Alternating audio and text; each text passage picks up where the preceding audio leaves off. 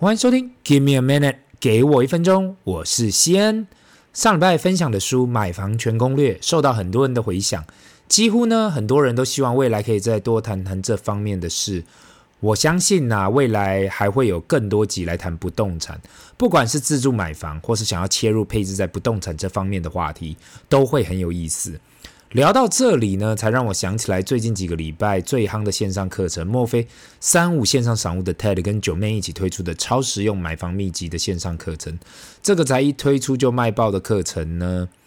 那不管是不是九妹真的很有流量，或是真的有那么多人想要透过买这线上课程来学习买房这件事，到现在为止啊，当然我们都不知道数字正确与否，但是已经超过两千万新台币的课程被销售。如果真的要去思考一下，这数字真的很可怕。很多人去酸九妹说，他怎么突然变成房屋大师了？我只能说，在这个社会哦，与其去当个酸民，说别人怎么这样就可以当专家了，或是他这样的商业模式也可以赚钱，不如去思考一下，为什么别人可以，我不可以？从小到大都一直听到人讲啊，他这样也可以做，只是我不想要去做而已。现在我听到这，只想说，那你就去做做看呐、很多时候看别人做任何事业，感觉好像很容易，那是因为很多人已经花了血与汗去换回来的轻松。当你自己跳下去做任何一件事情的时候，才会发现原来好像没有想象的那么简单呢。因为我是一个坚定的相信呐，台上十分钟，台下十年功的人。回归到刚刚讲的线上课程啊，这方面也就是为什么全世界有流量的人啊，都想要透过线上课程来变现他们的流量。过去想要透过实体课程的模式来去变现，现在毕竟实体课有容量跟地缘的限制，没有办法大量的去推广跟销售。可是网络的课程不一样哦，网络无国界也没有时间限制，只要购买了，你要看多少次都没有关系。我上一次看到连 Gordon Ramsay 呀、啊，这个我很喜欢的米其林大厨都推出了 Master Class 的线上课程。这位目前手上有十七颗米其林星星的餐厅、四档电视 Reality Series，都还想要参与线上课程的这个市场。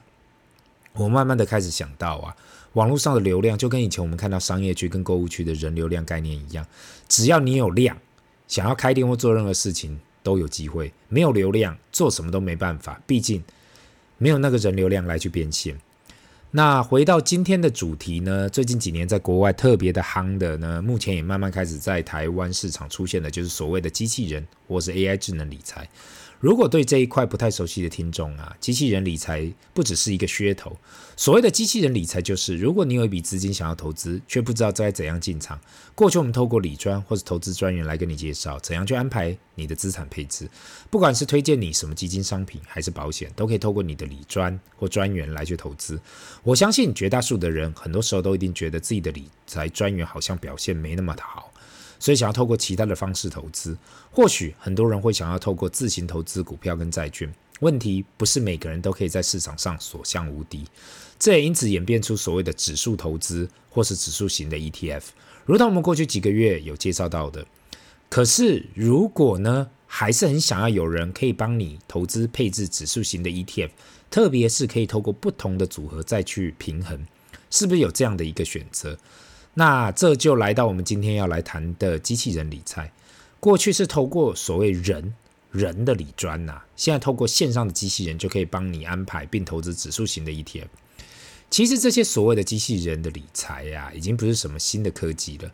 早在上一次的金融风暴，美国就已经有几间一直活跃到现在的机器人理财的公司。我今天准备稍微介绍分享一下美国的两间跟台湾的一间。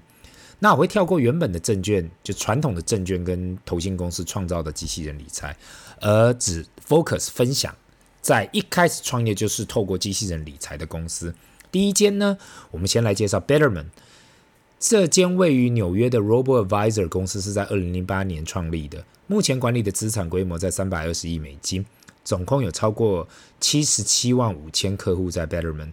他们的模式啊，是你使用自动投资，就是号称的机器人理专投资，所收取的费用是你的总资产每年的零点二五 percent，或是每个月的四块钱美金。如果你选择参加这个自动投资理财方案，一开始他们会开始问你几个问题，去了解啊你的投资喜好跟风险。透过这一系列的问题呢，系统会开始帮你找适合你的投资、你的资产配置的组合。后来就会帮你开户啊，剩下就是把你的资金呃入到 Betterman 的账户，然后就开开始投资配置了。如同跟人类的理专一样啊，只是 Robo Advisor 是透过电脑程式来帮你分析跟配置。特别是如果我们自己会犹豫，到底现在是高点还是低点，如果我们自己怎样该怎样去配置进去，那机器人根本不管你这些啦，他们不会被市场所影响，也不会被其他东西影响。他们可以帮助到你的地方，就是帮你配置，每一年再平衡，每一年把股利再投入，自动的接收新的投资款项。他们的配置是利用低成本指数型的 ETF 来去帮客户来投资。我用一个他们最热门的投资组合来讲好了啦，就是他们的核心组合，从二零一一年九月开始，创造约七点三 percent 的年化报酬率。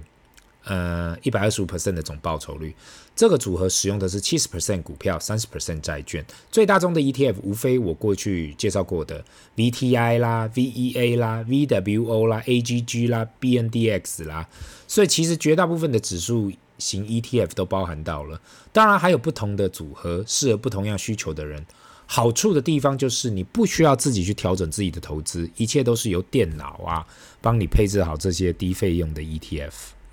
另外一间呢，我想要分享的就是 Wealth Wealthfront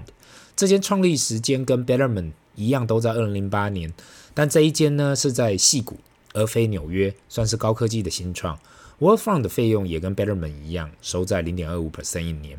说真的，这两间公司的所有的商业模式啊，跟投资模式几乎一模一样，也都是利用低成本的指数型 ETF 来去做资产配置。跟 Betterment 不同的是呢，Wealthfront 用的债券配置是 VTEB，这是一个地方的 Municipal Bond 的 ETF，跟 AGG 跟 BNDX 有所差异。另外一个差异在于 Betterment 是没有基本的启动资金的最低限制，所以呢，今天你放个一百块美金也可以开始投资，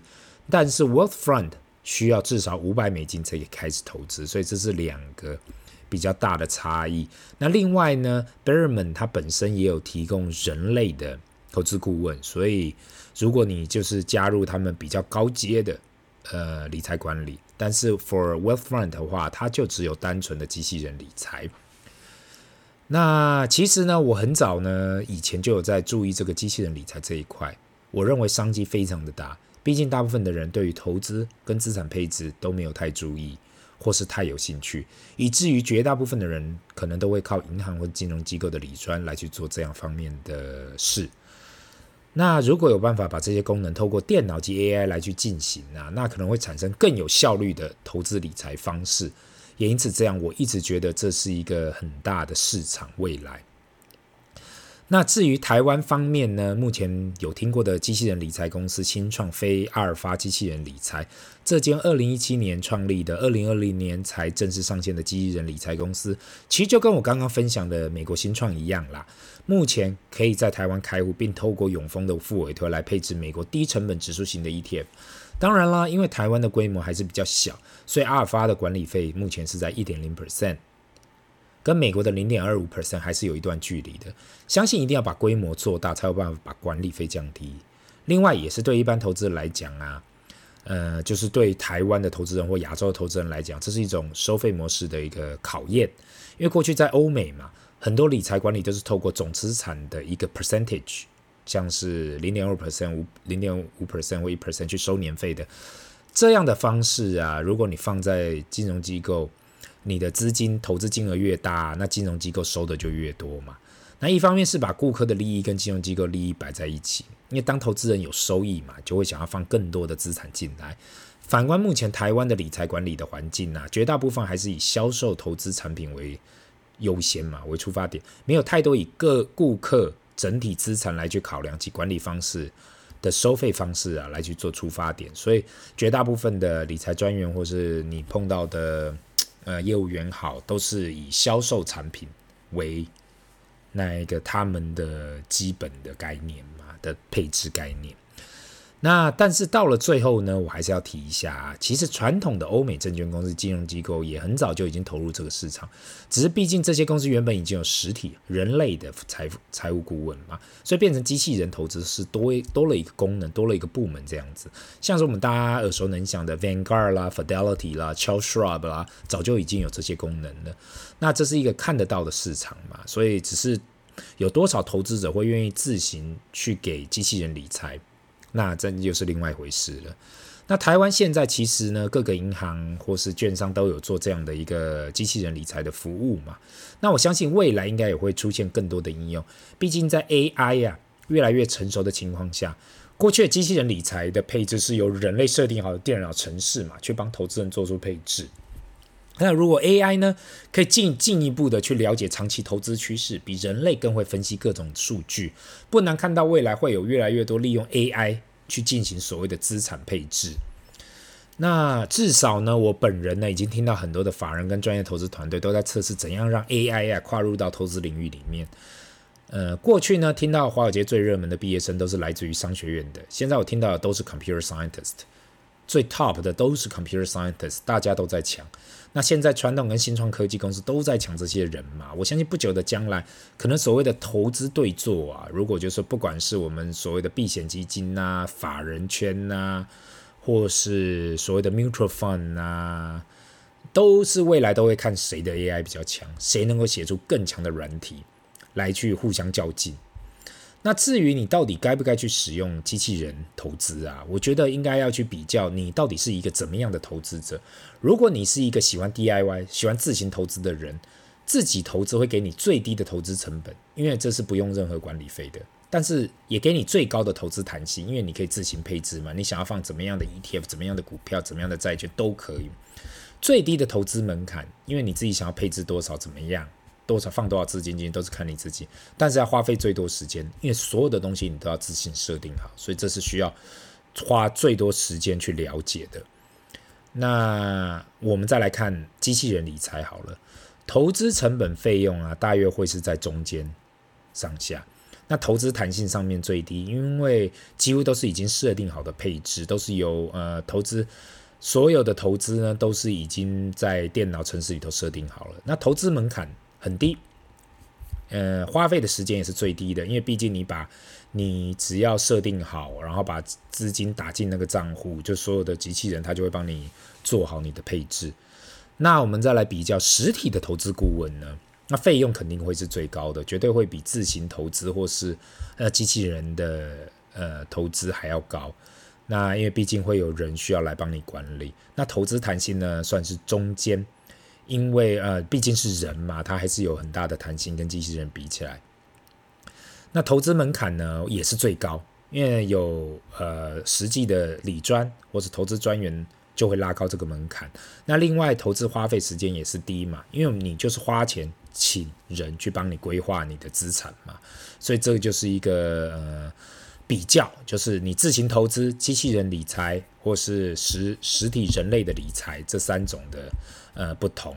那其实这里是没有一个正确的答案啦。我今天单纯的分享机器人理财，就是想要提出过去只有自行投资跟透过理财顾问来的选项。那今天创造出了一个选项，新的选项嘛，刚好在这两个选项的中间。